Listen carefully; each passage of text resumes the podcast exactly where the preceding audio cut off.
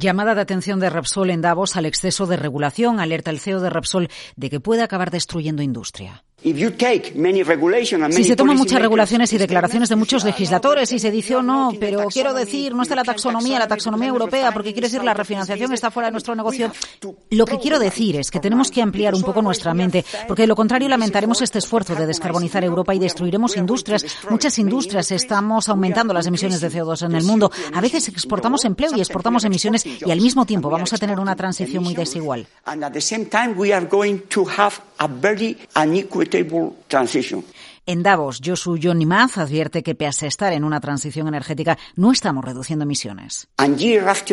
Y año tras año estamos aumentando drásticamente las emisiones de CO2 en el mundo, así que estamos fallando en nuestras políticas. Y creo que tenemos que empezar desde este punto de partida, porque creo que tenemos que repensar nuestra política energética. Y por supuesto tenemos que ser duros descarbonizando, pero con éxito, porque ahora no es cierto que estemos descarbonizando.